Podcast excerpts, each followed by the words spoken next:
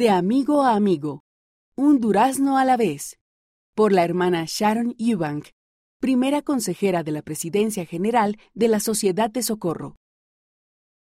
Cuando era pequeña, mis padres nos llevaron a mi hermana y a mí a un huerto frutal que era propiedad de la iglesia. Estábamos allí para ayudar a recoger duraznos, melocotones. Subimos a unas escaleras altas y metimos las manos por entre las gruesas hojas para recoger los duraznos de los árboles. Al principio estábamos entusiasmadas, pero pronto la pelusa de la fruta hizo que nos picaran los brazos. Le dijimos a nuestra mamá, No queremos hacer esto más, queremos parar. Mi mamá nos preguntó si sabíamos a dónde iban todos los duraznos. Cuando dijimos que no, ella nos lo explicó. Cada uno de esos duraznos se lleva a un edificio donde unos voluntarios los ponen en latas. Luego, esas latas se las entregan a personas que necesitan alimentos.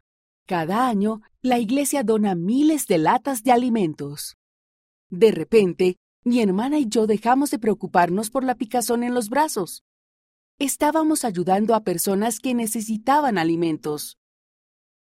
Después de eso, nos divertimos subiendo las escaleras y recogiendo la fruta anaranjada y cubierta de pelusa. Este año les hemos pedido que participen en una invitación de manos que ayudan. Véase el ejemplar de la revista Amigos de enero de 2021. Servir a los demás como lo hizo Cristo es una de las cosas más importantes que pueden hacer.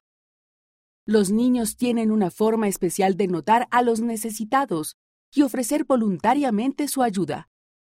Un pequeño acto de servicio puede no parecer mucho al principio, pero si todos los niños del mundo buscan maneras de servir, resultarán cosas increíbles. Tomado de una entrevista con Amber Healy. Envíanos un relato de cómo ayudas a los demás en el lugar donde vives.